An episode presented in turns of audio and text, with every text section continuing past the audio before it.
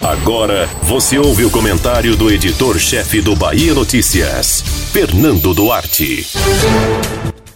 Na última semana, o prefeito Salvador, Bruno Reis, voltou a ser explícito ao alertar sobre o aumento expressivo do número de casos de Covid-19 na capital baiana.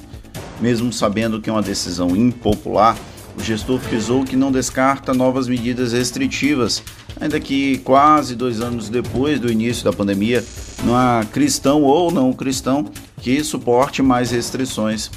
O cenário desse início de 2022 é ligeiramente diferente dos meses mais críticos de 2020 e 2021. Porém, é necessário manter cuidado para evitar o que lutamos tanto contra: o colapso do sistema de saúde. O grande trunfo do atual momento é o avanço da vacinação. A população soteropolitana e baiana aderiu, ainda que não integralmente, à mobilização pelo imunizante. O resultado disso é que o aumento das hospitalizações não acompanham a mesma velocidade do número de novos casos. É um alento em meio a um país repleto de pessoas que insistem em negar a gravidade da pandemia, ao mesmo tempo em que vivemos um apagão de dados confiáveis. Sim, o Ministério da Saúde e o ataque cracker do início de dezembro ainda vão prejudicar as estratégias para enfrentar a crise sanitária. Por enquanto, apenas o prefeito de Salvador falou publicamente de retornar algumas medidas restritivas. O governador Rui Costa não trouxe o tema ainda, especialmente quando os impactos das chuvas do final do ano ainda não foram totalmente superados.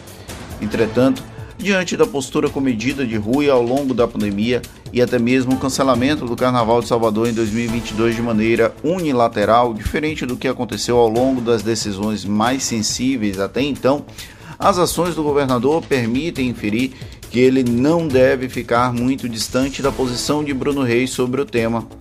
Entre os entes federativos, prefeitura e governo do estado mantêm certa sintonia no enfrentamento à pandemia algo que infelizmente não é possível esperar do governo federal. Estamos à mercê de dirigentes descredibilizados pelas próprias atitudes e teremos que lidar com isso até o fim da crise ou até o fim do governo, com o risco de que a reeleição perpetue o problema por mais tempo do que o agradável. Agora, com a possibilidade de uma nova onda, algumas questões parecem se tornar inevitáveis. Quem optar por não tomar a vacina deve ter amplo acesso ao sistema público de saúde.